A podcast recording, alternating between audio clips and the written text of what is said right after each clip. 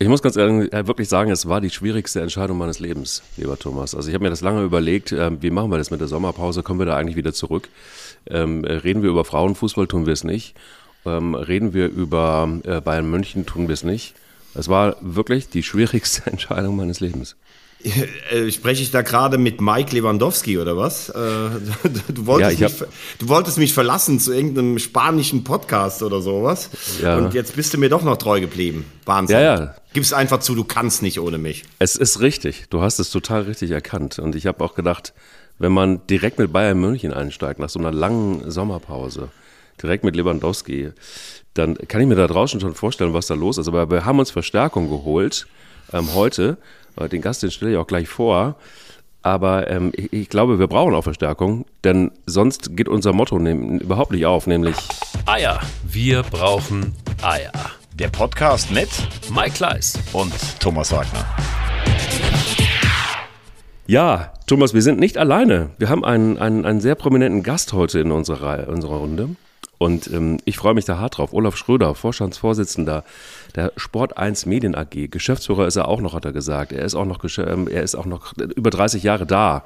Also, ähm, was will man mehr an Fußballkompetenz? Natürlich außer dir, Thomas. Erstmal herzlich willkommen, lieber Olaf. Schönen guten Morgen und vielen lieben Dank für die Einladung. Und äh, ich hoffe, die Runde bereichern zu können, obwohl die Fußballkompetenz mit Sicherheit bei euch beiden liegt. Insofern vielen lieben Dank. Also für mich ist das ja fast äh, jetzt, wie, wie nennt man das so, so eine Reminiszenz an die Vergangenheit. Früher hat montagsabends Olaf Schröder als Leiter des Topspiels in der zweiten Liga mich als Field Reporter erstmal bei jeder Besprechung in den Senkel gestellt. Und jetzt, äh, 25 Jahre später oder 20 Jahre später, ist er im Podcast. Und er war mein Kapitän beim FC East Manning 3. Also eine große Ehre. Hallo Olaf. Äh, schönen guten Morgen. Ich habe dein Potenzial damals gesehen. Ich habe es immer nur wie Hermann Gerland gehalten, äh, die, die, die, großen Talente erstmal klein halten. Äh, das, das war eine der, der, der, Taktiken. Und ja, äh, das, das war damals äh, mein, mein Herzstück, war der, der Montagabend. Das ist richtig, ja. Es ist ja aber immer noch so, das hat sich nicht geändert, dass Thomas Wagner immer noch mit dem Louis Vuitton ähm, Aktenkoffer durch die Gegend läuft. Das ist ja, das ist immer noch. Den habe ich ihm damals verboten, muss ich so. fairerweise sagen. Beziehungsweise, wenn er den Innenraum betreten hat, durfte er ihn nicht mitnehmen. Nein, nein, das war eine großartige Zeit. Ich glaube auch, dass äh, der Montagabend ähm, Deutschland, Europa, weltweit äh, wirklich was, was Einzigartiges war, dass eine zweite Liga aus dem äh, wirklich großen Schatten der ersten Liga damals rauskam, äh, sich auf den Montag gesetzt hat. Ähm, das war ja damals eine Idee, da gab es die DFL ja noch gar nicht seitens des DFBs, äh, wo auch viele Leute das Ganze skeptisch gesehen haben. Ja, aber das war das war toll und äh, ich glaube, das waren nahezu 800 äh, Zweitligaspiele oder oder drüber, wovon ich selber knapp 500 Mal montags, äh, das stimmt, auf dem Ü-Wagen gesessen habe, tolle Spiele gesehen habe, aber auch tolle äh, Kollegen damals äh, heranwachsen habe sehen. Ähm, das, das war großartig und das will ich auch äh, ehrlich gesagt nicht mehr äh, streichen. Aber schade ist nur, dass die Liga für sich den Montag bis jetzt sogar zur dritten Liga für sich im Prinzip gestrichen hat. Es ist, wie es ist. Ich glaube, man hat da eine Riesenchance vertan. Mhm. Jetzt hat die zweite Liga begonnen und ähm, lasst uns aber vielleicht erstmal, bevor wir da einsteigen in die zweite Liga, so ein bisschen die Highlights eigentlich dieser Vorbereitungszeit auf die Bundesliga auch wieder nutzen und äh, die wildesten Wechsel und die wildesten Personalien und all das, was da zu besprechen ist, vielleicht kurz anreißen. Also ich habe es ja gerade eben schon angedeutet, Lewandowski, ein Riesentheater. Ähm, war aber doch eigentlich relativ klar. Warum hat sich das eurer Meinung nach so lange hingezogen? Dass man sich dann endlich geeinigt hat. Ja, ich glaube, ähm, dass äh, die Bayern am Anfang ein bisschen überrascht waren, wie vehement Lewandowski weg wollte. Es ist ja eh so ein bisschen äh, altersmäßig ein kleines Strukturproblem. Äh, Müller, Lewandowski und Neuer, die überragenden und prägenden Spieler der Bayern, gehen jetzt so auf die Mitte 30 zu. Ähm, Angeblich soll es ja so gewesen sein, dass die Bayern sich intensiv um Haaland bemüht haben, was ich aus Bayern Sicht sogar nachvollziehen könnte, aber ohne Lewandowski eingewiehen zu haben. So sagt es die Lewandowski-Seite. Und dann war er ein bisschen verstimmt und äh, Lewandowski hat auch damals schon relativ kühl sich von Borussia Dortmund verabschiedet, obwohl er da natürlich ein Volksheld war. Er hat in acht Jahren bei den Bayern alles gewonnen. Er hat Bilanzen, die es wahrscheinlich nie mehr in der Bundesliga geben wird. Deshalb kann ich sogar verstehen, dass er sagt, ähm, er geht nach Spanien. Kurios ist nur, er hat immer früher gesagt, sein Traumverein wäre Real. Jetzt ist es plötzlich Barcelona. Er kann sich da aber auch mit Benzema messen, dem wahrscheinlich im Moment mit ihm besten Stürmer auf der Welt. Ähm, und die Bayern haben ihrerseits gesagt, basta vor zwei Monaten in der Gestalt von Oliver Kahn und mussten das jetzt irgendwie ein bisschen erklären. Also Fakt ist, für einen äh, fast 34-Jährigen noch 50 Millionen zu kriegen, ist richtig gutes Geld. Die Bayern haben im Moment keinen direkten Nachfolger, wirken aber mit ähm, Transfers wie Manet und De Licht schon doch attraktiv. Ich hätte nicht gedacht, dass sie die beiden bekommen, wobei der Licht halte ich für ein bisschen überschätzt für 70 Millionen, aber Sané ist einer, sicher der, äh, Mané, Entschuldigung, Sané ist ja auch da, ist einer der zehn besten Spieler der Welt. Und die Statik der Bayern wird sich verändern und Nagelsmann ist seinen größten Kritiker los, steht aber jetzt damit noch mehr unter Druck. Also ich finde es grundsätzlich, also Thomas weiß das, äh, ich sympathisiere mit dem FC Bayern. Ich finde es grundsätzlich äh, schade für die Bayern. Ich finde es auch schade für die Liga. Das ist schon ein äh, internationaler Topstar, der uns jetzt verlässt. Das ist total richtig, 33 Jahre. Ähm, das ist eigentlich schon kurz vom Ruhestand. Und wenn du da 50 Millionen noch bekommst, dann ist das die absolut konsequent und richtige Entscheidung. Einfach mal wirtschaftlich gesehen, der kam ablösefrei. Ja, der hat was gekostet. Am Ende ist jetzt Lewandowski, wenn du es rein wirtschaftlich runterbrichst, das lassen wir das Sportliche kurz weg, eigentlich äh, ein Plus-Minus-Null-Geschäft äh, gewesen für die Bayern. Insofern ist die Entscheidung und auch das Basta von Oliver Kahn, ich meine, ihr habt ja in der Reminiszenz Eier, wir brauchen Eier. Das heißt, Oliver Kahn äh, ist dann doch immer die, äh, die, die zentrale Figur. Ähm, das haben die, das haben die gut gemacht. Das, weil das Basta, das erinnert auch so ein bisschen an Uli Hoeneß, die harte Verhandlung und 50 Millionen, das sind 45 und dann kommt noch ein bisschen was drauf, wenn er was erreicht.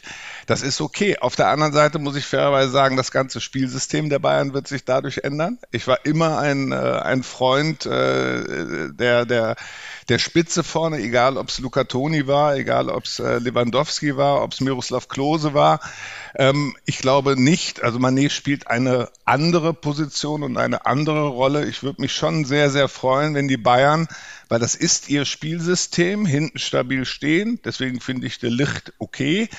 Ähm, das ist viel Geld. Auf der anderen Seite, ich glaube, der zweiteuerste der Bayern war äh, oder ist Hernandez. Also hinten hat man immer viel Geld ausgegeben. Äh, vorne hat man gute Schnäppchen gemacht. Siehe Klose, siehe Luca Toni, siehe vor allen Dingen Lewandowski. Ich glaube, die Bayern und sechs Wochen oder fünf Wochen müsste das Transferfenster noch auf sein, ähm, werden dort mit Sicherheit alles versuchen. Äh, Harry Kane ist ein Name, der ist zwar mhm. auch schon 30, der da noch äh, mit rumspielt, ob es dann Harry Kane ist und oder ein anderer. Ich würde sagen, die Bayern brauchen vorne einen äh, einen Finalisten. Äh, das finde ich schon sehr, sehr wichtig. Aber grundsätzlich für die Liga ist das im ersten Schritt, da fehlt was. Aber es ist eine Riesenchance übrigens auch für die anderen, muss man jetzt sagen. Ähm, ich glaube, es wäre jetzt auch mal angezeigt, äh, dass Borussia Dortmund und auch äh, Leipzig vielleicht jetzt einfach mal als Saisonziel sich nicht immer nur auf die Fahne schreiben müssten, wir wollen die Champions League erreichen, das ist kein Ziel, das ist einfach, das gibt dir eine wirtschaftliche Stabilität. Ich verlange schon, vielleicht äh, jetzt nicht von Terzic, aber von den Verantwortlichen von Borussia Dortmund, dass man zumindest mal das Ziel ausruft, die Bayern in dieser Saison zu ärgern. Weil wenn nicht jetzt, ja wann dann? Und das ist schon etwas, was der Liga fehlt. Und äh, das ist eine Chance äh, für die Liga, da vielleicht jetzt auch äh, für eine naja, nach zehn Jahren vielleicht mal wieder für eine Überraschung zu sorgen. Äh, wenn ich nur eins noch sagen darf, ganz kurz, ja. weil ich finde das sehr interessant, äh, auf Dortmund und Leipzig total ähm, richtig von Olaf. Eins nur, ähm, das hast du so anklingen lassen, Olaf. Ähm, 70 Millionen für De Licht, ja, das ist ein guter Spieler, der hat mit Ajax eine internationale super Saison gehabt, aber kannst du dich noch erinnern, als sie Hernandez vorgestellt haben für 80 oh, ja. Millionen, ja. da hat Karl-Heinz Rummenigge gesagt, oh, das ist mit Abstand der beste Verteidiger der Bundesliga. Wenn man sich mal seine Bilanz vorher bei Atletico angeguckt hatte, der hat in 150 Spielen, hat der ein Tor geschossen und so spielt Hernandez ja auch. Er ist ein kampfstarker Innenverteidiger oder für die linke Bahn, aber das ist ja kein Weltklasse-Verteidiger und da denke ich manchmal, das haben wir hier schon oft besprochen, dass die Bayern oft erst reagieren, wenn sich eine Lücke auftut. Also Hernandez ist nicht der Spieler, der zu Bayern München unbedingt passt. Jetzt bei De Licht könnte das anders sein. Und das ist halt genau das Problem gerade vorne. Ich meine, du kriegst Mittelstürmer der Qualität, Lewandowski. Natürlich liegen die auch nicht auf der Straße rum. Aber jetzt plötzlich, oh, jetzt könnten wir uns mit Harry Kane befassen. Ich glaube übrigens nicht, dass er dieses Jahr kommt. Kontadin hat es unverkäuflich bezeichnet. Und in England liegt noch mal ein bisschen mehr Geld auf der Straße. Aber ich finde, du hast da echt ein paar gute Punkte angesprochen, denn das System wird sich ändern. Früher, wenn Lewandowski am Platz stand, war der Gegner in Hab-8-Stellung und hat praktisch drei Spieler gebunden. Ob Sané oder Mané oder Müller oder Gnabry, irgendeiner vorne drin ist. Einen echten Neuner haben sie jetzt im Moment nicht. Das wird schon interessant.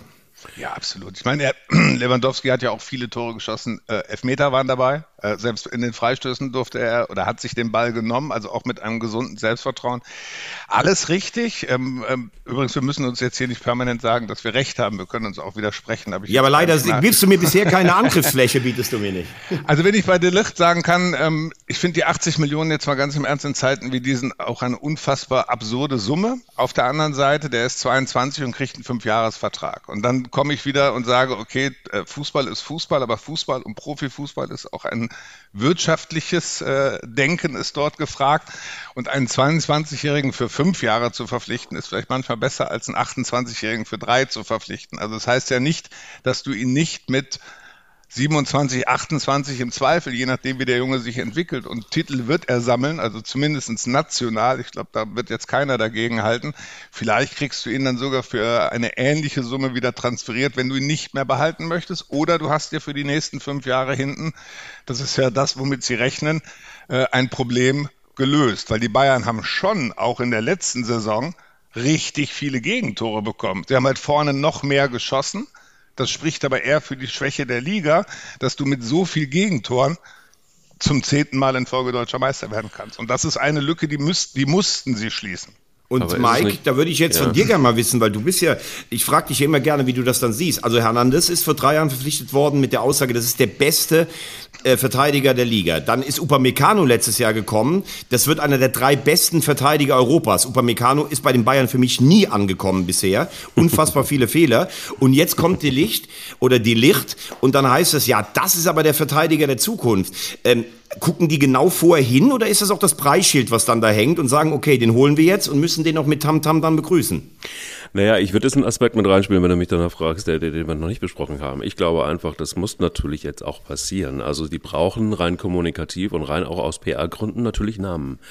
Ich glaube, das ist auch so ein bisschen die letzte Chance von Brazzo gewesen, dass er jetzt irgendwie auch liefert und auch Transfers zustande bekommt, die dem FC Bayern einen gewissen Glanz geben. Und sie haben das schon auch, wenn man das so sieht, ganz gut aufgebaut. Ähm, ich bin mir sehr sicher, dass sie da auch mit Bild gut zusammen und harmoniert haben, ähm, dass sie den einen oder anderen Namen schon rechtzeitig gedroppt haben und natürlich auch so ein bisschen die Liga heiß gemacht haben, die Fans heiß gemacht haben und geguckt haben, dass sie sich da vorzeitig positionieren. Und dann gibt's ja nicht so richtig äh, viele Namen, die da äh, auf dem Markt rumgeistern. Und dann baust du so ein Delicht langsam auf. Ein Spieler, der sicher, ihr habt es ja auch schon gesagt, verdient äh, seine Leistung gebracht hat, aber jetzt auch kein Ausnahmetalent ist, wo man jetzt sagen würde, wow, da ist jetzt äh, Pep Guardiola hinterher, da ist, äh, keine Ahnung, die, die, die halbe Fußballwelt hinterher. Kloppo zum Beispiel, genau. Ähm, und dann hast du natürlich auch so Manet, wunderbar. Der ist ja bei uns gehypt worden, alleine durch sein Zitat, dass er keine Ferraris braucht und lieber Gutes tut. Er hat, also, das sind ja auch ausgewählte Personen, die da jetzt gerade beim FC Bayern zum Tragen kommen. Und ähm, ich glaube, einfach mal so, das ist nicht von ungefähr. Es sind Namen, die schon des öfteren Mal genannt worden sind und auch äh, natürlich auch durch den Boulevard und aber auch durch die Sportmedien ähm, hindurch. Und das tut einem Brazzo wahnsinnig gut. Das tut einem Oliver Kahn, ähm, der eigentlich im Grunde genommen nur durch Marketing-Sprech bei LinkedIn geglänzt hat. Und das hat man ihm wahrscheinlich auch noch geschrieben. Also es ist, ähm, äh, verzeih's mir, Olaf, ähm, ähm, äh, ich bin jetzt ein okayer Bayern-Fan, also okayer Bayern-Fan, aber das ist für mich zu offensichtlich. Wollen wir mal sehen, wohin das führt. Ich bin gespannt, ob Julian Nagelsmann am Ende des Tages mit diesen Spielern was anfangen kann. Moment, ich habe gedacht, du bist Anhänger des weißen Balletts, also der ja, einzigen ja, gut, Mannschaft, ja, die in der Historie mit den Bayern mithalten konnte. Was erzählst du hier von okayer Bayern-Fan? Ist ja das Wahnsinn. Ist ja der, der, ja, klar, logisch, das ist ja im Schritt eintätowiert. So, das ist okay. ja was ganz anderes. Das, Nein, das, aber, freut, das freut mich sehr, aber vielleicht ihr beiden, ähm, du gibst einem Spieler, und jetzt sind wir mal ganz kurz, äh, gehen wir mal in die Psychologie rein, ein unfassbaren Rückenwind, indem du einfach ihn als einen der besten Innenverteidiger ja. der Welt bezeichnest. Ja. Das heißt, das ist eventuell sogar das, was anderen Vereinen fehlt, dass du einfach rausgehst und du behauptest einfach, das ist der Beste. Das heißt übrigens für den Gegenspieler, gegen den er spielen muss, der weiß, ich spiele, ich spiele, ich habe gehört, ich spiele gegen den Besten. Da gehst ja. du schon mal mit zehn Prozent weniger rein an Selbstvertrauen. Das ist ein, eine, eine Bayern-DNA, wo man einfach sagt, wir sind die Besten, nicht nur mir ist an mir, sondern wir sind die Besten und wir holen die Besten. Und so treten die auch auf und dieses Selbstvertrauen und Selbstbewusstsein ist einfach auch wahnsinnig wichtig.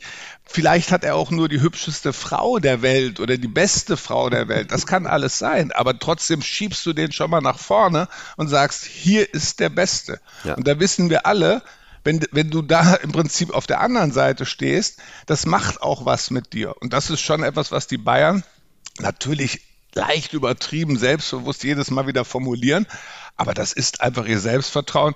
Und ich glaube, dass der Junge im Prinzip bei seinem ersten Training wahrscheinlich auch sagt, ich bin der Beste. Auf der anderen Seite muss ich sagen, ihr kennt ja alle das Gesellschaftsspiel Risiko.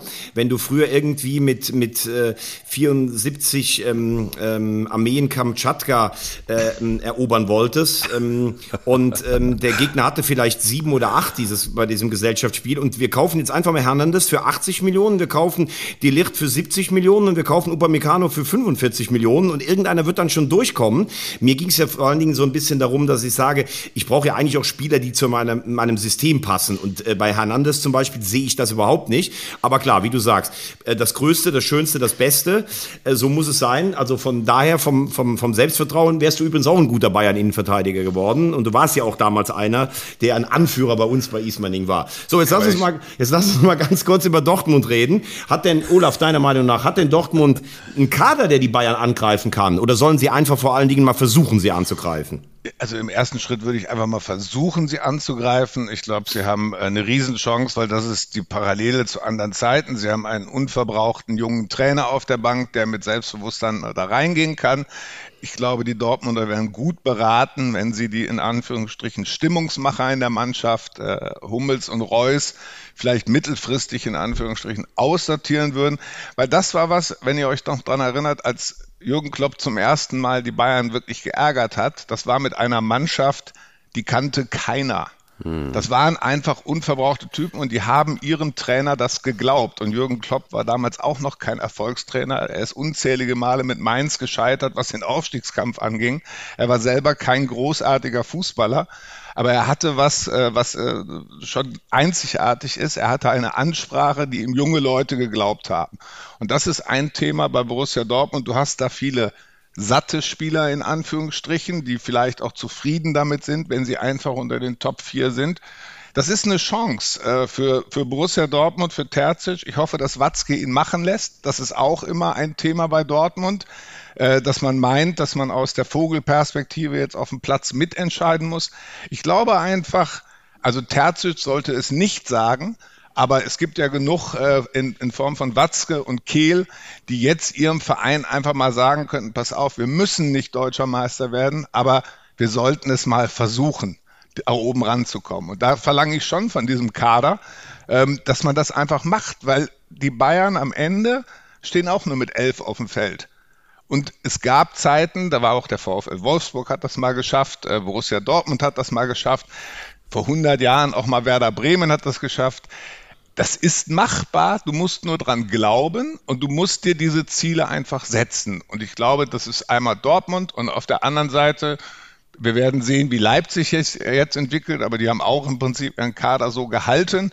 Ich erwarte mir schon eine spannendere Saison als vielleicht die anderen Saisons. Zumal hat man ja jetzt auch jemanden geholt, der sagt, ich bin nicht als Nachfolger von irgendjemandem gekommen, sondern weil der Club meine Qualitäten gebrauchen konnte. Ich werde mein Bestes geben, um das Vertrauen, das, ich ihm, äh, das äh, in mich gesetzt wird, zurückzugeben. Äh, das hat er über seinen Vorgänger Erling Halland gesagt. Und äh, sein Name ist, also ist ja namensmäßig sehr nah dran. Haller heißt er. Haller, äh, glaube ich, wird er gesprochen. Ne? Haller, ja? Ja, ähm, Sebastian Haller. Haller, okay, ja. gut. Ähm, 31 Millionen Sockelablöse plus 4 Millionen möglicher Boni aus Amsterdam. Was sagt ihr dazu? Ist das ich finde, also ich find, äh, finde ähm, Haller einen sehr guten, sehr guten Spieler. Er kennt die Bundesliga, er war Teil der Büffelherde bei Eintracht Frankfurt, aber er ist ja ein ganz anderer Spielertyp als, als Haaland. Bei Haaland hattest du ja das Gefühl, da steht eine Wand, da ist ein Ball, da ist Haaland und der läuft einfach durch.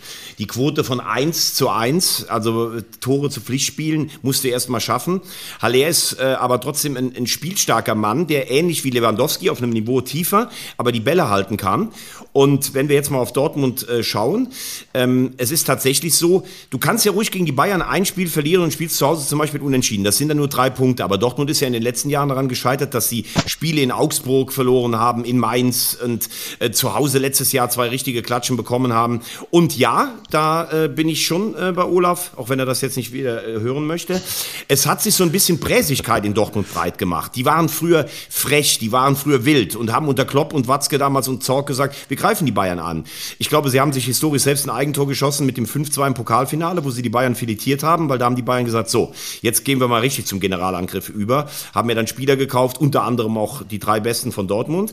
Aber es stimmt schon. Man hat sich so auf Platz zwei, ja, wir sind der zweite Leuchtturm, wir kommen ab und zu mal in die K.O.-Runde der Champions League, hat man es sich so ein bisschen gemütlich gemacht.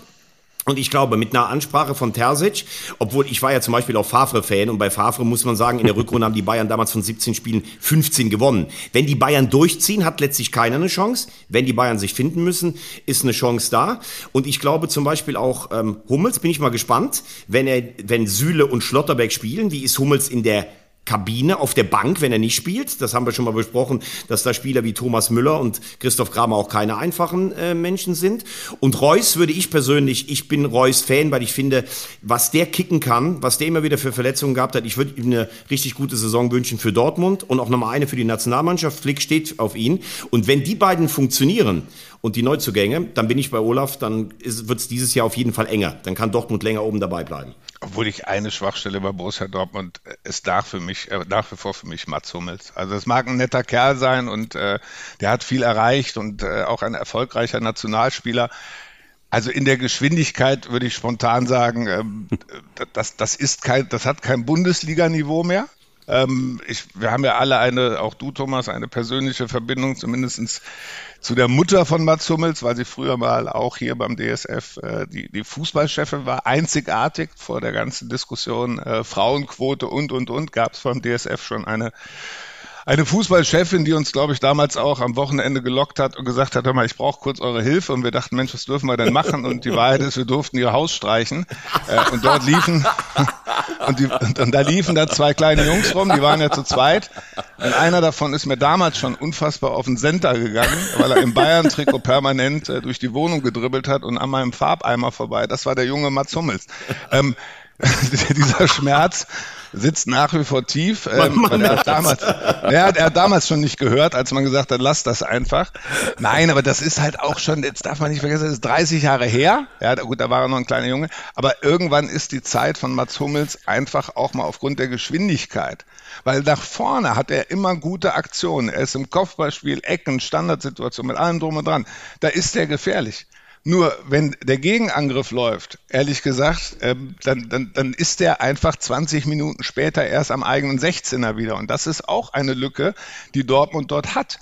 Und ich hoffe natürlich, dass mit dem Kollegen Süle da hinten ein bisschen Stabilität reinkommt. Dann hat man sich in Freiburg verstärkt auch ein Nationalspieler. Also es wird Zeit, bei Reus bin ich bei dir, aber das ist mehr Wunsch als, als Realität, dass er verletzungsfrei bleibt.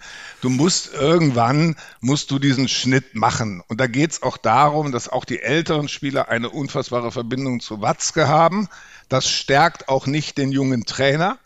Und das ist schon, das sind schon interne Probleme. Aber nichtsdestotrotz angreifen wäre jetzt mal angesagt bei dem Anspruch von Borussia Dortmund. Wie seht ähm, ihr, eine Frage habe ich da noch an ja. der Stelle. Also es gab ja so ein bisschen Aufruhr, als äh, zumindest durchgewabert ist, wenn es stimmt, dass Julian Brandt unter anderem ausgemustert werden soll. Ähm, einer, der für mein Dafürhalten in der letzten Saison eigentlich eine sehr, sehr, sehr gute Leistung abgeliefert hat, immer dann, wenn er gespielt hat. Ähm, ist das tatsächlich wirklich eine gute Idee, jemanden wie ihn auszusortieren? Oder ist es ähm, tatsächlich auch, du hast es äh, gesagt, Thomas, ist es eher eine Form von Risiko. Also ich glaube, Brandt hat in der Endphase der vergangenen Saison schon noch Leistung gezeigt. Allerdings hat er natürlich auch in, wie all die anderen in den Spielen, und das war ja die große Enttäuschung, aus im DFB-Pokal, raus in der leichten Gruppe in der Champions League, raus in der Europa League. Das kann nicht der Anspruch von Borussia Dortmund sein. Total. Und dieses, dieses Wechselhafte, dieses einerseits mal zu Hause einen Gegner 5-0 filetieren und dann am nächsten Wochenende wieder 2-1 verlieren oder bei den Glasgow Rangers, einer schon auch limitierten Mannschaft, völlig sang- und klanglos auszuscheiden. Das ist einfach einfach zu wenig. Ähm, bei, äh, bei Mats Hummels ähm, wird es, wie gesagt, meiner Meinung nach sehr interessant sein, wie geht er mit der Rolle um. Olaf hat es gerade gesagt, er hat enorme Geschwindigkeitsdefizite, die hat er früher mit einem überragenden Stellungsspiel immer wieder ähm, äh, ausgemerzt. Aber auch sowas wird natürlich im Alter irgendwann wird es mal ein bisschen weniger. Reus hatte in der Reus hatte ähm, in der Saison eigentlich kaum Verletzungsprobleme. Jetzt ist er am Ende wieder bei der Nationalmannschaft ausgefallen. Aber ich glaube, man braucht einfach auch so ein bisschen dieses Wechselspiel mit dem Publikum. Man muss das Ganze wieder anzünden. Es war ja wirklich ein Erlebnis, unter Klopp in Dortmund ins Stadion zu gehen, weil da war halt immer wirklich Vollgasveranstaltung. Das war zu wenig. Das war in letzter Zeit zu viel Beamtenfußball. Deshalb glaube ich, dass Dortmund näher ranrückt. Und äh, Olaf hat es auch gerade eben angedeutet, Leipzig, also ein Kunku zu halten. Ich bin sehr kritisch mit dem ganzen Konstrukt in Leipzig immer. Ich verstehe auch die Rolle von Herrn Minzlaff nicht so ganz. Also der erzählt seit anderthalb Jahren, es käme jetzt bald ein Sportdirektor. Es ist immer noch keiner da. Ich sage immer noch, erinnere dich an meinen Tipp, ähm, lieber Mike. Ich habe äh, vor einem halben Jahr gesagt, ich glaube, dass Max Eberl zur Rückrunde in Leipzig anfängt. Ich wiederhole meinen Tipp. Ähm, auch äh, äh, Domenico Tedesco, der an der Außen- oder an der Seitenlinie keinen glücklichen Auftritt im Pokalfinale hatte. Aber ich glaube, Leipzig hat auch jetzt dieses Selbstverständnis. Wir haben mal was gewonnen. Also auch da erwarte ich, dass sie deutlich näher an die Bayern ranrücken. Also ich habe überhaupt kein Problem mit der Konstruktion in Leipzig, muss ich euch ganz ehrlich sagen, weil alles beginnt mal irgendwann. Jeder Fußballverein hat irgendwann mal irgendwie begonnen. Ich halte, also ich finde Leipzig ist eine äh, überragende Stadt. Äh, haben Thomas und ich auch schon viele tolle äh, Tage und Abende verbracht. Ich glaube, es ist einfach auch wichtig, dass man an diesem Standpunkt im Prinzip Leistungssport, Profifußball hat.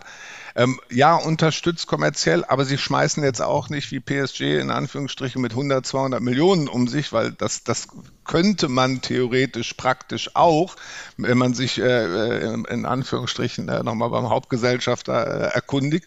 Das machen sie nicht. Ich finde ehrlich gesagt, wenn du in meinem letzten Urlaub jetzt ähm, mit der Familie auf äh, Fuerteventura habe ich mich auch kurz erschrocken und dann war es für mich logisch, da liefen auch zwei Kinder im Leipzig-Trikot rum. So, das heißt, Erfolg in Anführungsstrichen lässt auch Leute eventuell mal daran glauben. Also wir sollten aufhören, weil wo fangen wir an, wo hören wir auf? Wir können über Hoffenheim diskutieren, wir können über Wolfsburg diskutieren, wir können über Leipzig diskutieren. Sie sind nun mal Teil dieser Liga. Und insofern muss man sich irgendwann, Thomas, ähm, damit abfinden. Natürlich hätte ich auch gerne deinen Verein, den HSV, der sich zum Dino der zweiten Liga jetzt gerade entwickelt. Den hätte ich auch lieber äh, in Anführungsstrichen in der ersten Liga, weil natürlich ist es geiler. Wie hört es sich denn jetzt an in der kommenden Saison? Mainz spielt zu Hause letztes Jahr gegen Fürth. Oder Mainz spielt zu Hause jetzt gegen Bremen oder Schalke. Sportlich wahrscheinlich genau dasselbe emotional ein ganz anderes, ein ganz anderes Thema. Aber auf der anderen Seite, naja, Leipzig hat halt eine schöne Parallele zum FC Bayern. Daran spaltet sich auch die Liga. Das ist was, was wir im Fußball wirklich brauchen. Das sind Emotionen. Man muss nicht immer nur ähm, die Bayern haben einen riesen Vorteil. Die Bayern-Fans selber können ihre Meisterschaft feiern. Der Rest der Liga kann sich an ihnen reiben. Und das ist was, was dem Fußball unfassbar gut tut. Und da würde ich auch Leipzig mit reinpacken in dieses Paket. Du hast was zum Diskutieren deine eigene Mannschaft in Anführungsstrichen gibt das ja manchmal gar nicht her. Aber so hast du zumindest ein gemeinsames, jetzt nicht äh, zu hoch hängen, das Begriff, ein gemeinsames Feindbild, abends auch an der Theke. Es gibt so viele Themen, wo wir einfach beim Fußball, lass uns diese Emotionen nicht kaputt machen. Ich bin zum Beispiel der größte Feind äh, des, äh, des, äh, des äh, VAR. Nicht, weil die Danke. Gerechtigkeit äh, damit in den Fußball ja. im Prinzip einkehrt, sondern Voll. das ist das, was mich von Montag bis Freitag getragen hat in den ja, 80er, 90er Jahren waren diese Fehlentscheidungen. Fehlentscheidungen, das gehört einfach zum genau. Fußball genau. mit dazu. Deswegen soll keiner absteigen. Ich bin immer ein Freund davon oder hatte immer den Gedanken, diese Entscheidungen gleichen sich irgendwo aus über die Saison, 34 Spieltage. Aber das Wichtigste, was wir im Fußball haben, ist natürlich der Erfolg der eigenen Mannschaft. Aber direkt danach kommt das Thema Emotion. Und was, was bringt mehr Emotionen? Ich glaube, dass man im Ruhrpott, selbst die Dortmunder werden äh, also wirklich jeden Tag Danke schreien, dass Schalke 04 wieder zurück ist. Du hast die zwei Derbys, du kannst dich jede Woche wahrscheinlich in Anführungsstrichen, wenn du selber nicht so gut spielst, an den Schalkern wieder hochziehen.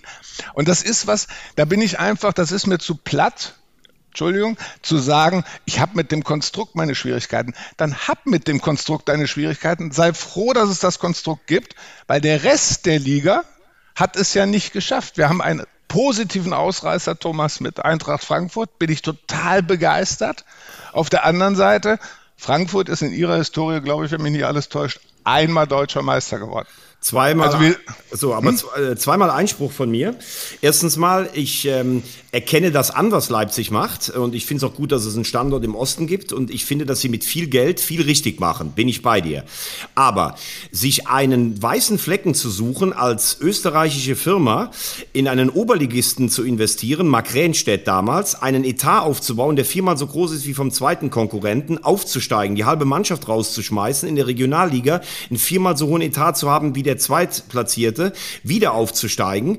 Das ist auch einfacher, als wenn du bei Vereinen wie 60 beim HSV, Schalke oder Lautern erstmal Abfindungen für 60 Millionen zahlen müsstest, um praktisch ganz neu eine Idee zu implementieren. Und ja. trotzdem ist es wegen mir okay, dass man sagt, ey, die machen aber ein super Scouting-System, machen sie wirklich. Aber der Auftritt von Herrn Minzlaff und vielen anderen ist ja auch nicht so, dass man sagt, pass auf, wir sind ein neues Konstrukt. Wir müssen natürlich irgendwann wachsen, aber wir sind jetzt da, sondern sie tun ja eigentlich oft auch so, als wenn es eine Selbstverständlichkeit wäre und als wenn sie sich noch freuen würden, wenn die anderen ähm, sich darüber aufregen. Und Historie, ich meine, die haben 17 Vereinsmitglieder, die nichts zu sagen haben. Und wenn bei einem Halbfinale im Europapokal in Glasgow von 2500 Gästeplätzen 1500 frei bleiben, dann habe ich damit ein Problem ohne dass ich die sportliche Leistung aberkenne. Und der zweite Punkt, VRR, ich glaube schon ganz lange nicht mehr daran, dass sich in einer Saison etwas ausgleicht. Du hast Spielzeiten, da wirst du permanent benachteiligt und du hast Spielzeiten, da hast du Glück bis unters Dach. Das kennen wir alle. Aber ich glaube, wenn du zum Beispiel Fan des FC bist und ich glaube 6 oder 97 abgestiegen bist, weil Oliver Held einen Ball auf der Linie äh, ganz erkennbar mit der Hand gespielt hat und es gab noch keinen VRR, dann hättest du dir damals vielleicht einen gewünscht. Was mich beim VRR nach äh, wie vor irritiert, ist, dass es, obwohl Menschen auf ein Bild gucken, so viele kapitale Fehlentscheidungen äh, gibt. Ich finde aber trotzdem, dass es den Fußball fairer gemacht hat es hat den Fußball fairer gemacht, es hat ihm die Emotionen genommen. Und ehrlich gesagt, das war dann äh, in der Corona-Zeit, äh, als dann noch nicht mal einer im Stadion war. Äh, ich weiß nicht, ob äh, die Saison 2021 habe ich mir letztes Mal, äh, die hatten wir in einem, in einem, Jahresrückblick drin, wie traurig das war. Und dann darüber gepaart noch den VAR drüber, das hat dem Fußball alles genommen. Die Emotion auf der Tribüne war nicht da und die Emotion in Anführungsstrichen, was ist das für eine Situation? Ein Satz nur, äh, also ich halte viel von Herrn Minzlaff in Leipzig, weil er macht viel richtig, Thomas. Er hat einfach das Problem, wenn ich dir jeden Tag sage, du bist nicht gewollt und nicht geliebt, äh, dann bin ich auch irgendwann frustriert. Also insofern kann ich seine, Aus, äh, seine, seine Position manchmal wirklich auch verstehen, wo er sich dahin stellt. Und auf der anderen Seite, lieber Thomas, die, das Potenzial, was du vorhin aufgezählt hast, unter anderem 1860 München, dann kannst du da Schalke 04 mit reinpacken, dann kannst du da gerne auch, obwohl Kaiserslautern hat wirtschaftlich jetzt nicht unbedingt den Background, wie viele Traditionsvereine mit allen Möglichkeiten, die sie hatten, sich in Anführungsstrichen sogar aus der Liga raus katapultiert haben. Also Schalke 04 äh, mit, mit Clemens Tönnies mit, mit dabei, wo man gesagt hat, nee, da müssen wir uns verabschieden und, und, und, und, und, und viel Geld ausgegeben hat. Ja, unter dem Glamour damals, dass sogar Raoul äh, in Schalke gespielt hat. Also die, die Kritik liegt in meiner Welt eher darin, wie kann es sein, dass äh, mit, mit dieser Historie, mit diesem Fanpotenzial Vereine wie Werder Bremen und Schalke auf einmal absteigen in die zweite Liga? Wie kann es sein, dass 1860 München, und das ist in der Stadt München, hat 60 immer noch ein riesen Fanpotenzial für einen Drittligisten. Wie kann es eher sein, das finde ich die bessere Diskussion, auch nicht heute, nur grundsätzlich, dass diese Vereine es schaffen, völlig, völlig im Blindflug in Anführungsstrichen sogar die Liga zu verlassen und ihre Tradition in Anführungsstrichen nicht gerecht zu werden. Das ist für mich eher die größere Kritik als Leipzig jedes Mal klein zu machen. Also ich finde ja, solange es nur zwei Trikots äh, sind, die man im Urlaub sieht und dafür 50 1. FC Köln Trikots, ist das total in Ordnung.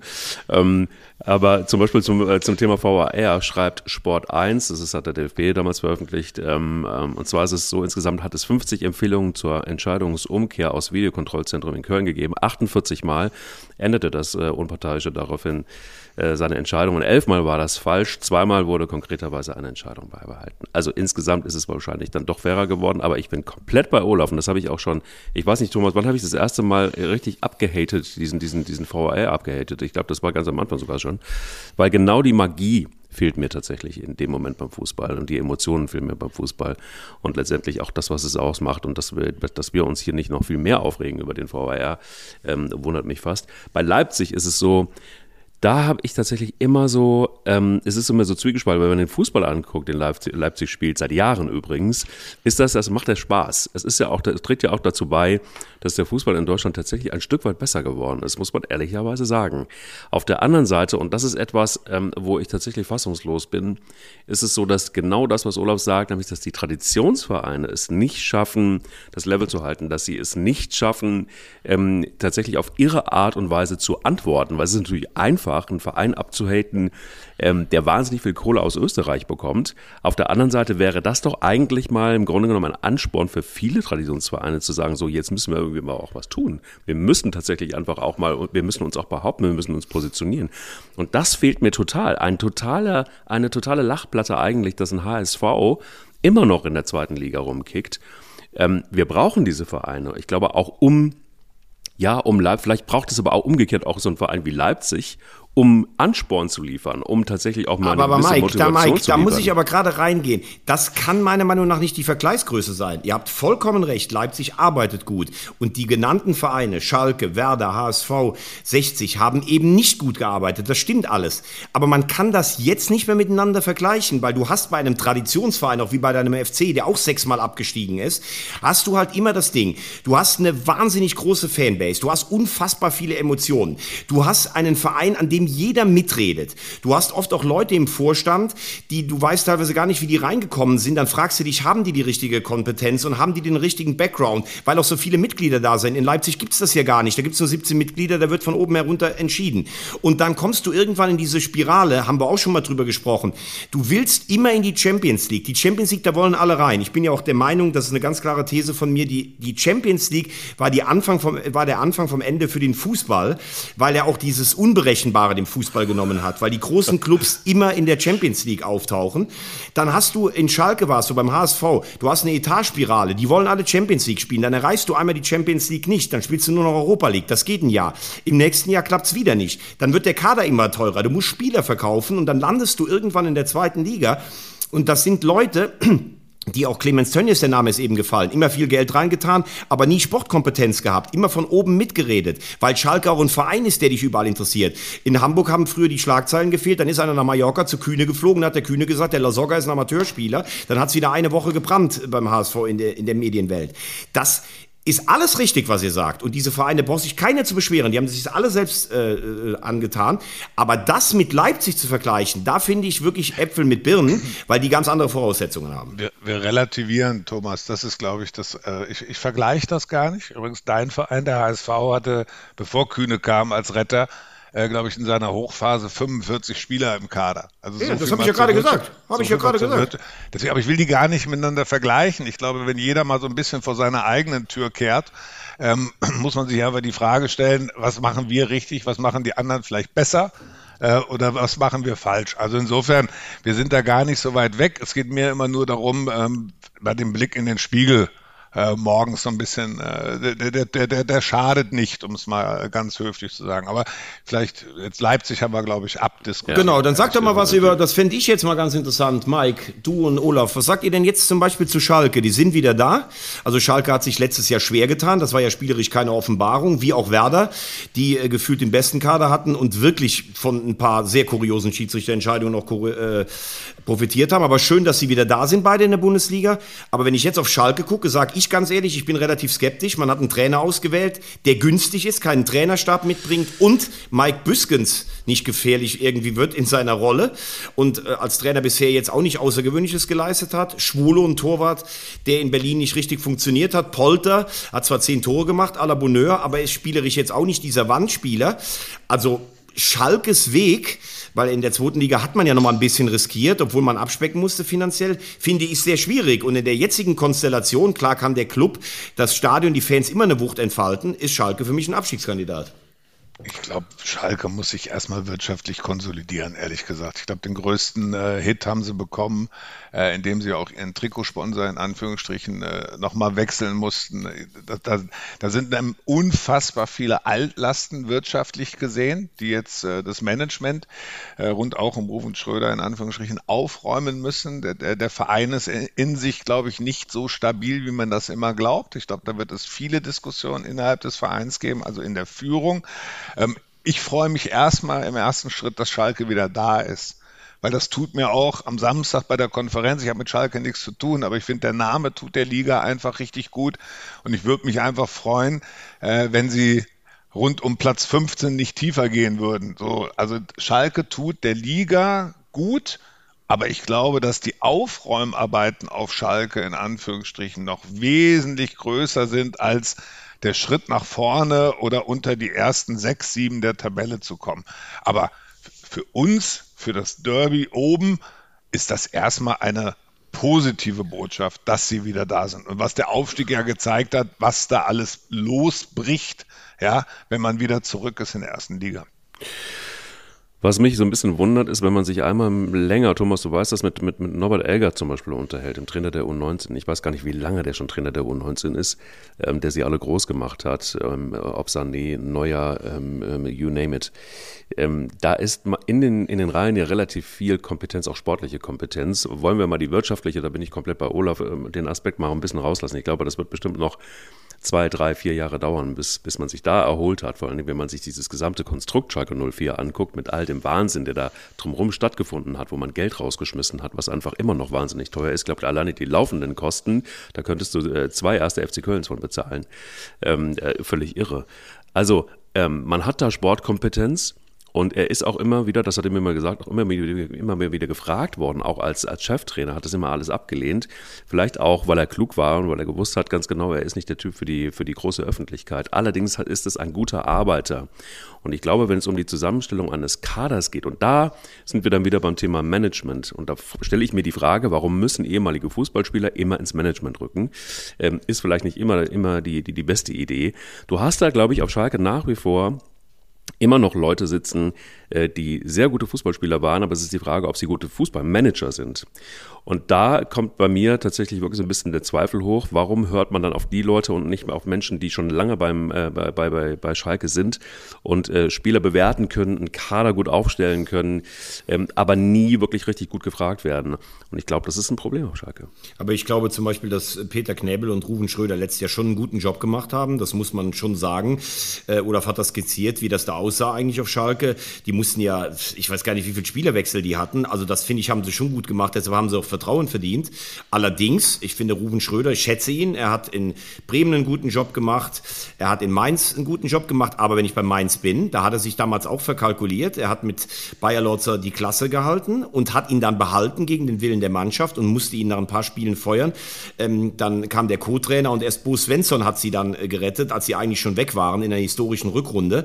Also ich glaube, dass die Entscheidung Frank Kramer eine ganz, ganz risikoreicher ist. Und wenn ich mir den Spielstil von Schalke zum Beispiel angucke, der wird ja deutlich defensiver sein. Dann hast du vorne Polter und Terodde, die beide nicht die schnellsten sind. Ich bin Terodde-Fan, aber Terodde muss erstmal in den Strafraum kommen mit der Spielanlage.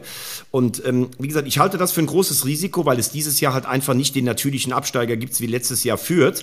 Und da musstest du noch eine Mannschaft hinter dir lassen. Da warst du zumindest schon in der Relegation. Und das wird dieses Jahr echt, also es fallen ja gar keine natürlichen, alle würden jetzt sagen Bochum, aber die haben es letztes Jahr so toll gemacht. Augsburg wird jedes Jahr genannt, die haben einen neuen Trainer, das ist sicher ein Risiko mit einem neuen Spielansatz.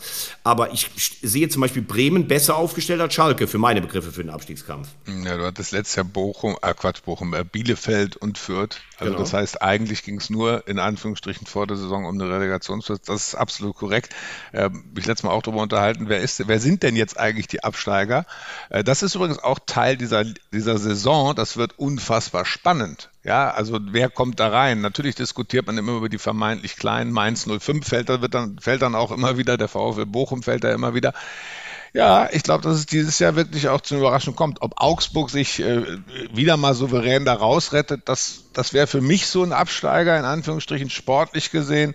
Nichtsdestotrotz, Mike, du hast natürlich recht. Äh, warum sind Fußballer immer in der Verantwortung? Ich glaube, dass Fußballer gar nicht in der Verantwortung sind. Ähm, das sind aber die einzigen, die wir kennen und die nach vorne geschoben werden und die dann öffentlich diskutiert werden. Das ist schon was. Also auch bei den Bayern, äh, wird das Geschäft ja nicht durch Oliver Kahn und äh, Salihamidzic geführt, sondern dahinter sind Menschen, die in Anführungsstrichen hauptberuflich äh, rechnen können. Das heißt, die Empfehlung kommt aus dem Sportlichen heraus. Naja, das ist, das ist ja so. Äh, ich habe ja hier auch einen Finanzvorstand, äh, der am, am, am Ende des Tages mir schon sagen kann, ob meine äh, obskuren Ideen auch wirklich dann auch wirtschaftlich bezahlbar sind. Und ich glaube, so ist das auch in einem Fußballverein. Die Mischung macht es nachher. Wenn natürlich der, der keine Ahnung hat, vom Fußball und besser rechnen kann, auf einmal entscheidet, wer auf dem Platz besser spielt. Das ist natürlich, also Schuster bleibt bei deinen Leisten, um es mal so abzuschließen. Ähm, die Mischung macht's nachher. Und ich glaube, da sind sie mit Knebel und Ruven Schröder nicht schlecht aufgestellt. Unter der Voraussetzung, erstmal jetzt nach vorne zu gehen, aber auch viel, viel, viel noch aufzuräumen. Letzte Frage, erste Liga, dann aber gerne noch in die zweite. Die hat ähm, jetzt am Wochenende endlich wieder mit dem Fußballspielen angefangen. Und das ist ja auch das, was uns eigentlich beschäftigen sollte. Aber eine Personale hätte ich noch. Ähm, Mario Götze. Fluch oder kluger Einkauf oder kein guter Einkauf für Eintracht Frankfurt. Also ich glaube in Sachen PR und äh, Öffentlichkeitsarbeit sehr, sehr gut. Aber ist das jemand, wir haben über Mats Hummels gesprochen, über Geschwindigkeit, über ältere Spieler, über Lewandowski äh, im Herbst ihrer Karriere. Das ist beim Mario Götze sicher auch der Fall. Wie ordnet ihr das ein?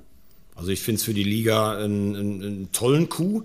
Ich finde, du siehst, was Eintracht Frankfurt auch für eine, für eine Strahlkraft bekommen hat durch, diese fantastische Saison. Ist ja eh ein, finde ich, ziemlich lässiger, cooler Traditionsverein.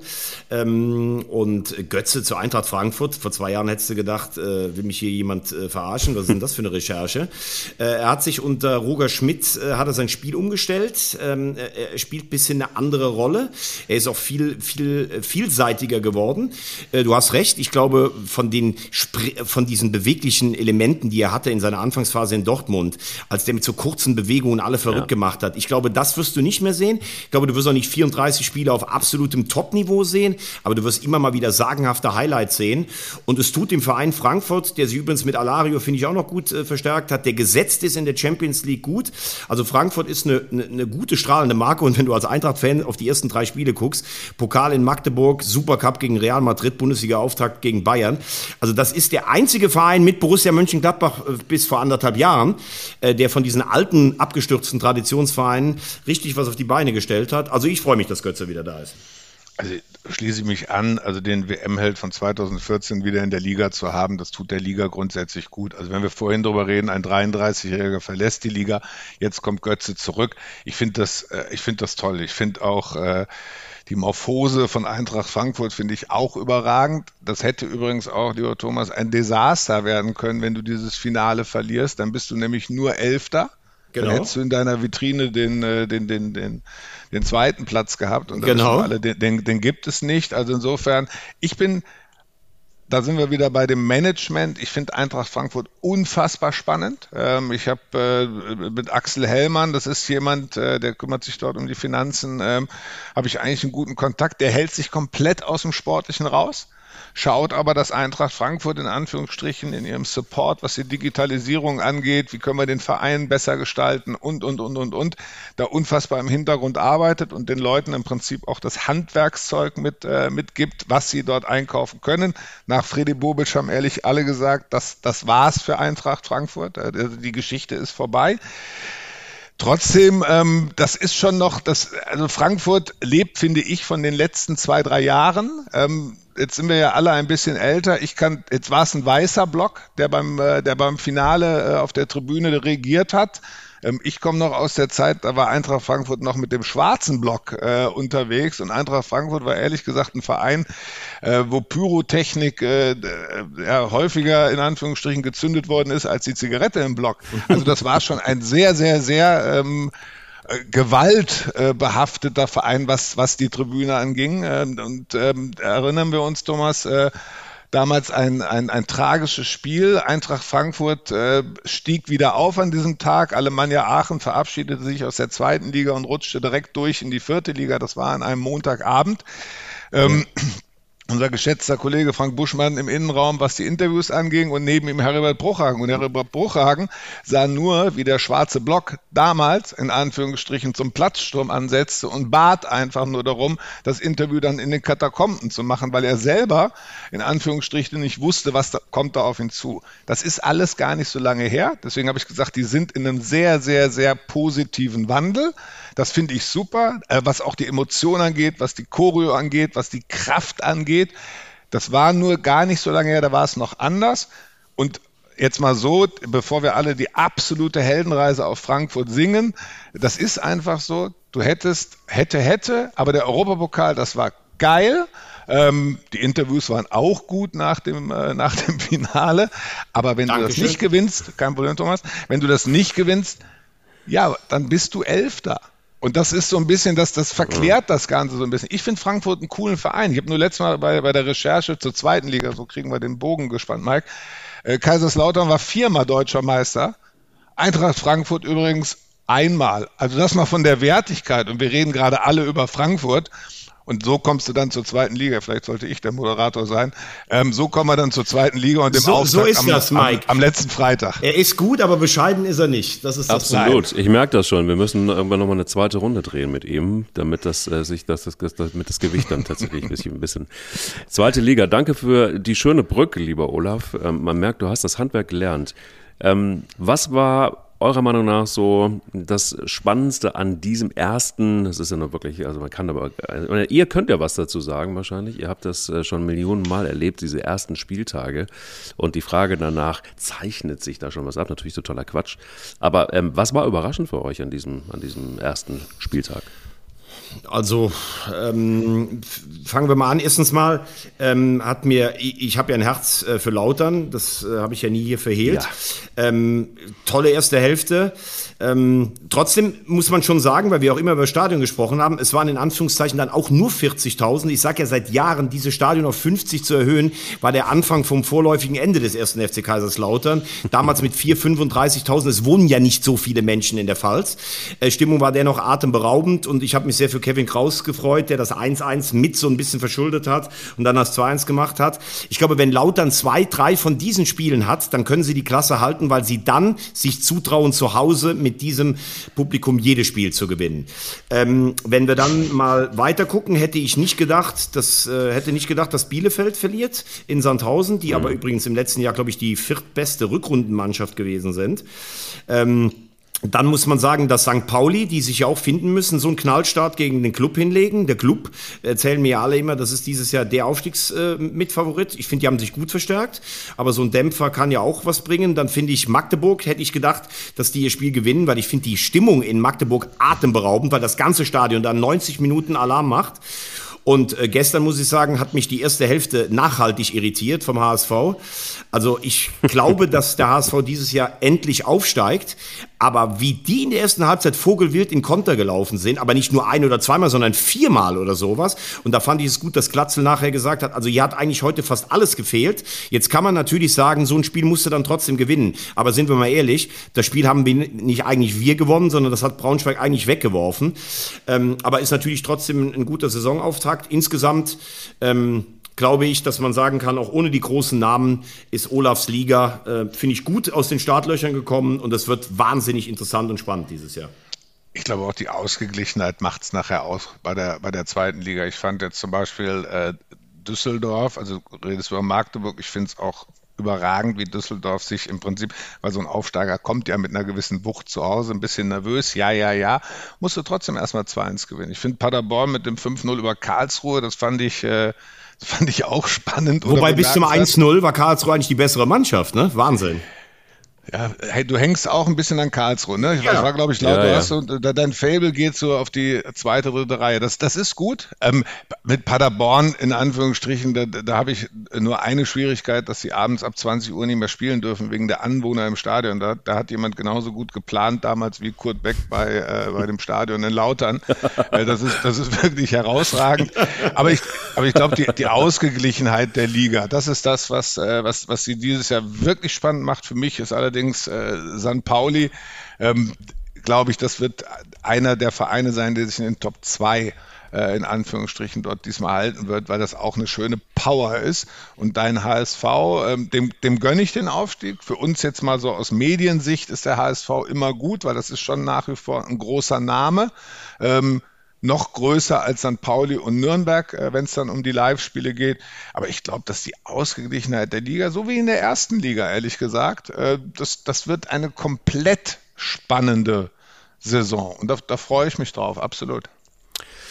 Also ich bin ja auch ein großer, also ich habe das auch schon mal in diesem Podcast gesagt, dass meine erste Fußballbettwäsche war die des ersten FC Kaiserslautern und ähm, das wird insofern auch immer, habe ich eine, eine Kaiserslautern-DNA. Ich finde es auch äh, hervorragend, dass Hans-Peter Briegel, also ich, ich merke wieder so ein bisschen eine Rolle spielt auch beim, beim ersten FC Kaiserslautern.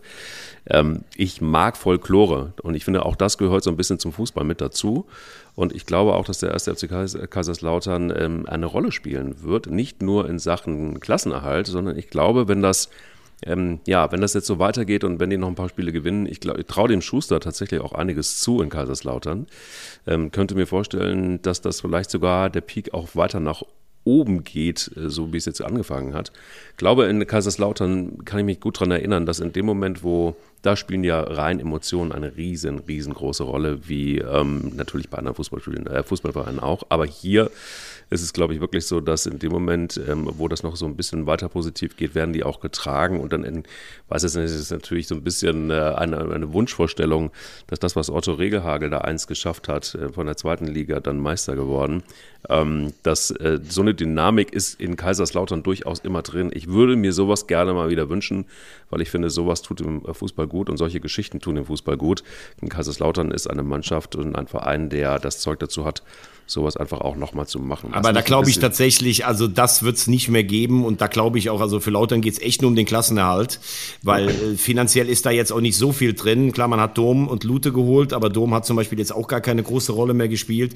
Ähm, die Mannschaft ist schon in der Altersstruktur auch schon ein bisschen fortgeschritten. Also ich glaube, da würde ich wirklich alle Schuster beim Pfälzischen, äh, ne, alle Leisten beim Pfälzischen Schuster lassen. Also schon mal großartig, das zeigt schon mal, wie alt wir eigentlich sind, wenn wir hier von der, von der Bettwäsche von Kaiserslautern ja, reden. Ich glaube, ich glaub, die ist vor 20 Jahren übrigens abgeschafft worden wegen äh, nicht mehr Abverkauf. Und Otto Rehagel als, als Meistertrainer mit, äh, mit, mit Michael Ballack als Spieler. Aber also sagen wir so, ich glaube, dass Kaiserslautern die eine oder andere Überraschung aufgrund der Emotionen äh, wird sie dazu beitragen können. Ich finde, Schuster ist nach wie vor, das, den kann ich gar nicht einschätzen, wie damals auch, als er bei Darmstadt war. Das, da hat auch keiner Thomas damit gerechnet, weil das war auch eine Truppe, wo du gesagt hast, um Gottes Willen, eigentlich viel zu alt, viel zu bunt, viel zu wild und äh, er hat es geschafft, daraus irgendwie ein, ein Kollektiv, äh, was dann ja sogar die Sensation geschafft hat, zu schrauben. Also ich sehe sie nicht als Aufsteiger, aber sie werden den ein oder anderen äh, weiteren Traditionsverein schon die, eine Überraschung werden sie dazu beitragen können. Das glaube ich übrigens auch. Ich sehe sie nicht als Absteiger, so würde ich es mal formulieren. Ja, und vor allen Dingen, wenn du auf die Absteiger guckst, natürliche Absteiger würdest du immer sagen Regensburg, ne? Und mhm. dann gewinnen die einfach mal 2-0 gegen Darmstadt. Punkt. Auch ein Statement. Absolut. Ich meine, die zweite Liga, das, das ist schon, äh, das, da muss man Liebhaber sein, ne? wenn du jetzt schaust, das Paderborn, Regensburg, Sandhausen. Also das ist schon, ähm, auch da die zweite Liga sind sehr, sehr viele Vereine, in Anführungszeichen Traditionsvereine, in die dritte und vierte Liga abgekehrt. Deswegen freue ich mich ja so, dass Kaiserslautern den Aufstieg geschafft hat. Deswegen freue ich mich, äh, dass äh, hoffentlich auch andere Vereine sich dann wieder stabilisieren und zurückkommen können. Das ist schon gut. Aber die zweite Liga, ähm, die ist schon was die Tradition angeht und die Fanbase, kommen wir mal darauf zurück, auch teilweise eine harte Liga. Mhm. Ja, also Kräuter Fürth bringt ja jetzt auch nicht Unmassen an Fans zu den Auswärtsspielen mit. Und die haben letztes Jahr, finde ich, sich ordentlich, ordentlich äh, präsentiert und waren ja sportlich auch zu Recht in der ersten Liga. Also das ist schon eine Liga, da, da, da ist auch eine Menge, da trifft eine Menge in Anführungsstrichen ländliches auf geballte Tradition. Das ist schon sehr, sehr, sehr ähm, ja, harte, manchmal auch harte Kost. Aber man muss natürlich sagen, Schalke und Bremen raus, das ist natürlich für einen Zweitligasenderchef schon hart. Aber ich finde Lautern, Magdeburg, Braunschweig, also viel geiler kannst du dir die Aufsteiger ja nicht malen zum Beispiel. Also ich kann dir ganz ehrlich sagen, ähm, das war das, was ich mir äh, ab dem 20. Spieltag maximal gewünscht habe, dass Schalke und äh, Bremen wieder in die erste Liga zurückkommen, weil wir brauchen ehrlich gesagt in der ersten Liga auch wieder diesen Glamour und diesen Fokus. Jetzt gibt es ja diesen berühmten Talk am Sonntagmorgen um 11, wo du ab und zu Gast bist. Ähm, das ist dann schon, das wird, das, seht's mir bitte nach, äh, wenn du dann auf einmal über Augsburg und über Fürth und über Bielefeld 20, 30, 40 Minuten diskutieren musst. Das ist schön, hat aber bundesweit nicht nicht das Interesse, äh, was Schalke und Bremen mit sich bringen. Insofern ähm, die zweite Liga für sich ist nach wie vor lebt von einer Ausgeglichenheit und dem Aufstiegskampf. Ich glaube, das war über die letzten Jahre, Jahrzehnte immer so. Die erste Liga braucht diese Flaggschiffe. Also insofern, nee, nee, ich habe mir schon gewünscht, dass die beiden darauf gehen. Und als die beiden sich da oben manifestiert haben, jetzt wird schlimm, Thomas, habe ich mir natürlich den nicht-Aufstieg vom HSV, weil mit Hertha BSC Berlin, muss ich dir ganz ehrlich sagen, die haben nicht die Zugkraft wie der HSV. War ich ganz happy, dass die Relegation so ausgegangen ist, wie sie ausgegangen ist. War ich nicht, aber wir steigen dieses Jahr auf. Alles gut, danke. Bitte. Kann es denn, letzte Frage, kann es denn passieren, dass ähm, so, so Vereine wie Bielefeld oder Fürth tatsächlich aufpassen müssen, dass sie in der dann doch vielleicht gar nicht so unstarken zweiten Liga unter die Räder kommen? Oder ist das dann tatsächlich zu viel des Guten? Glaube ich jetzt nicht. Also ich sehe beide Mannschaften relativ stabil. Ähm, das ist ja eigentlich schon, äh, Olaf hat das gerade eben gesagt, die waren verdient in der ersten Liga. Also ich finde, was Fürth seit Jahren arbeitet, finde ich echt aller Ehren wert, weil das ist ein schwieriges finanzielles Umfeld. Ähm, ich glaube, die haben einen, einen, ganz interessanten Trainer. Ähm, die werden meiner Meinung nach irgendwie was im oberen Mittelfeld mitspielen. Und Bielefeld, da hast du letztes Jahr gesehen, da waren einige Spiele an der Grenze, wenn sie in der Bundesliga spielen, aber das ist eine abgezockte Truppe. Ähm, das Publikum ist gut in Bielefeld. Ich halte auch den Trainer, den Schweizer, für einen interessanten Mann. Also kann ich mir bei beiden im, jetzt im ersten Moment nicht vorstellen, dass die in Abstiegsgefahr geraten. Ja, in, in, in, der Regelkunde muss er jetzt noch ein bisschen nachholen, offensichtlich. Aber, aber grundsätzlich, das sind keine automatisierten Wiederaufsteiger. Das würde ich jetzt auch sagen. In welcher Regelkunde? Definitiv kein Absteiger. Hast du, hast du die Zweitliga wieder nicht geguckt? Rote Karte? Hei, hei, Thomas, für, für, für, den, für den Trainer von, von, von den Forte, von Bielefeld. Ja, aber das, nicht so? nicht, dass der kein, das heißt ja nicht, dass er kein guter Trainer ist. Das habe ich doch nicht gesagt. Er muss in der Regelkunde noch ein bisschen nacharbeiten. Ach so, ich dachte, du meintest ah. mich. Du meintest, ach, jetzt verstehe ich. Nein, nein, nein, nein. Du, du, musst, du, musst, du musst auch in der Regelkunde noch ein bisschen nacharbeiten. in, in, in welcher?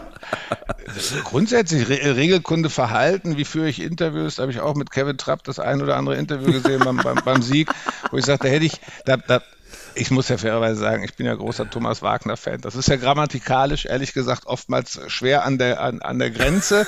Auf der anderen Seite holt er aus seinem Gegenüber alles raus, was du als Fußballfan hören möchtest. Insofern ja. ziehe ich da, ziehe ich da meinen äh, mein, mein Hut. Ich habe vorhin ganz am Anfang des Podcasts bewiehen, hast du gesagt. Das Wort werde ich gleich im Anschluss, ich traue mich nur jetzt nicht an die Tastatur zu gehen, das werde ich gleich noch. Genau wie ich gleich mal Morphose hole. Du wolltest damals ja. Metamorphose sagen. Absolut, aber ich habe es mir hab aufgeschrieben, weil ich das noch von dir erwartet habe, dass sowas noch kommt. ja, so ist, es kam, nein, aber deswegen, ich, mach, ich, ich glaube, auch da sind wir bei dem, äh, bei dem Punkt, Mike, da geht es um Emotionen. Da musst du einfach in Anführungsstrichen, du, die Liga muss es auch wieder zulassen, diese bescheuerte Regel, du darfst nur drei Fragen stellen und du darfst nur ein gewisses Zeitkontingent. Das ist ein Interviews gehören zum Marketing-Tool mit dazu. Total, und total. Sätze, wir brauchen Eier oder damals der Ausruf Skandal, äh, über den wir heute noch äh, diskutieren, den wir heute noch reden, über den wir heute noch erinnern, das ist einfach geil. Was ich nicht akzeptiere und ich glaube, ich habe einen, äh, einen Zugang, ist äh, ein Auftritt von Toni Kroos nach dem Champions League-Finale. Das war vielleicht nicht die beste Frage aller Zeiten, aber den Reporter so abzuwatschen und stehen zu lassen, das gehört auch nicht dazu in, in, der Eigenwerbung. Das ist einfach Blödsinn. Und der Thomas hätte eigentlich sagen müssen, verdammt, was war denn das? Weil eine Woche vorher bei dem Interview von, äh, mit, mit, äh, mit äh, Kevin Trapp diskutiert Kevin Trapp das im Podcast mit den beiden Großbrüdern und zwar genau auf das, jetzt hast du 120 Minuten Zeit, dir eine ordentliche Frage zu stellen. Das fällt übrigens in dem Podcast einfach mal luppen und wird dann eine Woche später beim Champions League-Finale schon wieder verwendet. Das ist ja System, wenn du es so möchtest. Mhm. Ähm, und, und Unsinn. Also, liebe Fragenden und liebe Befragte, es geht einfach darum, das ist Marketing für die Liga, für den Verein, für einen selber. Insofern Menschen wie Thomas Wagner ab ans Mikrofon. Ja, das finde ich auch. Und ich finde auch tatsächlich, das Unterhaltungsgeschäft Fußball ähm, ist tatsächlich auch ein wichtiges, gerade in diesen Zeiten. Und ich finde auch tatsächlich diese Abhaterei in der Öffentlichkeit ähm, von geschätzten Kollegen finde ich total dämlich, weil das ist doch im Grunde genommen das, was, ähm, was wir brauchen. Und ich finde tatsächlich auch, es kann ruhig mal sein, dass so ein Toni Kroos ausrastet. Ähm, ich finde auch, es kann ruhig mal sein, dass, äh, dass er sich selbst entzaubert und, und, und das, was eigentlich ja auch alle wissen, die Diva Diva spielt. Das ist doch in Ordnung. Er spielt diese Rolle ja nicht erst seit, seit diesem Interview, sondern seit, seit viel, viel länger. Wie oft habe ich den, also mindestens zwei oder dreimal schon ähm, in, in, in der Mixed Zone gesehen, ähm, wo er ähm, JournalistInnen abgehatet hat, ähm, irgendwie tatsächlich genau mit diesen Sprüchen übrigens. Also das ist ja irgendwie nichts Neues. Und ich finde, das macht es so auch spannend. Und ich finde auch, das ist das, was, wovon der Fußball lebt. Und ich würde mir wirklich viel mehr solcher Aussagen wünschen, auch von Spielern übrigens. Ähm, ich finde teilweise die Kommunikationsabteilung ein, ein Desaster, weil die stellen dann ihre, also mit vorgefertigten Antworten, damit können wir alle nichts mehr anfangen, wie, wie wir hier in diesem Podcast sitzen. Und ich könnte mir auch vorstellen, dass auch der gemeine Fußballfan, ähm, für den wir das ja jetzt nun auch hier in diesem Podcast alles machen, auch total gelangweilt ist, wenn du da ständig dieselben Antworten hast. Kannst du eine Blaupause machen, kannst irgendwie eine Schablone auflegen, macht dann keinen Unterschied mehr, ob es Mats Hummels ist, ob es Toni Groß ist, ob es ähm, Kevin Trapp ist. Das ist ja furchtbar, furchtbar langweilig. Was aber ich muss schon sagen, damit möchte ich einmal aber tatsächlich mit einem Satz den Kollegen Karben verteidigen. Man kann das Interview sicherlich ein bisschen empathischer führen, aber der Auftritt von Toni Groß nach diesem Spiel war für mich einfach Note 6 wegzulaufen und dann zu sagen, das ist so typisch deutsch und so. Ich meine, ganz ehrlich, Toni Groß ist einer der erfolgreichsten und besten Fußballer aller Zeiten. Das war, finde ich, kein würdiger Auftritt. Er hat ja übrigens auch, by the way, 2016 äh, mal ein Jahr lang mit den Sportjournalisten nicht gesprochen, äh, weil er nicht zum Europas Fußballer des Jahres gewählt wurde. Also das hat schon auch ein bisschen was Dievenhaftes. Und man darf nach einem Spiel, das Liverpool so überlegen bestritten hat, darf man auch mal so eine Frage stellen. Also das muss man ja. mal ganz ehrlich, jetzt bin ich ganz klar bei Olaf. Also ich war im Stadion. Ähm, für, für mich war sogar noch in der 89. und 90. war für mich klar, gleich fällt der Ausgleich und im Zweifel kommen wir auf äh, Thomas sein Lieblingsspiel bei München gegen Manchester zurück und wahrscheinlich fällt sogar noch das 2 zu 1. Ähm, deswegen, also ich, du, du musst den gar nicht in Schutz nehmen, weil der macht auch einfach nur seinen Job. Es geht darum einfach, wie gehe ich miteinander um. Aber Emotionen, und das meine ich damit, sich mal zurückzunehmen. Wenn wir vorhin schon den äh, Videoschiedsrichter in Anführungsstrichen hier beerdigt haben, du musst dir mal überlegen, dass du eine gelbe Karte dafür bekommst, wenn du ein Tor schießt, anziehst äh, und dein Trikot ausziehst. Ja. Das sind alles Diskussionen. Also vielleicht bin ich da äh, mittlerweile mit, mit, mit 50 äh, plus, plus X einfach zu alt. Aber was machen wir mit dem Fußball, indem wir ihn immer mehr reglementieren? Das ist übrigens das richtige Wort, Thomas. Also das ist wirklich, das ist wirklich eine Frage. Wo soll das denn hinführen? Mittlerweile die, die Interviews, drei Fragen, bitte insgesamt, glaube ich, äh, zwei Minuten, wenn mich nicht alles täuscht. Bitte lauf nicht mehr äh, in die Kurve. Bitte zieh dein Trikot nicht mehr aus. Ähm, bitte, bitte, bitte. Freunde, ähm, alles meinen wir gut und Zeit spielen und es gibt hunderte von Argumenten, warum das vielleicht so sein soll. Die Grund- und die Kern-DNA des Fußballs fußt auf Emotionen und gibt uns eine gewisse Leichtigkeit im Leben mit. Sie wird die Welt nicht verändern, sie wird Kriege nicht beenden und, und, und, und, und. Aber sie sorgt für Abwechslung, sie sorgt für Leichtigkeit, sie sorgt für Emotionen, sie sorgt dafür, dass wir uns verlieren. bitte nehmt uns diese Emotionen nicht. Das wäre so mein Appell. Ähm, Gerechtigkeit ja, aber man muss nicht etwas erfinden, um etwas erfunden zu haben. Das halte ich für totalen Blödsinn, ehrlich gesagt. Ja, ich glaube, besser kann man es irgendwie für den ersten Fußball-Podcast äh, in der Saison nicht mehr zusammenfassen. Ich glaube, Emotionen, ähm, da würdet ihr mir wahrscheinlich beide recht geben, ist das, was, was dringend wieder mehr her muss und weg aus der Schablone mehr hin ähm, zum authentischen, wirklichen Fußballspiel und auch den äh, Protagonisten, die dazugehören. Ähm, also ich finde, in den Podcast zu kommen und direkt mal zu sagen, ähm, Inhalt super gut, Thomas Wagner, Grammatik, totale Sechs, ähm, da sage ich danke, lieber Olaf Schröder, fürs, fürs Aufschlagen in diesem Podcast. Aber was man da definitiv braucht, um so eine Aussage zu tätigen, ist eins, nämlich Eier. Wir brauchen Eier. Der Podcast mit Mike Kleiss und Thomas Wagner.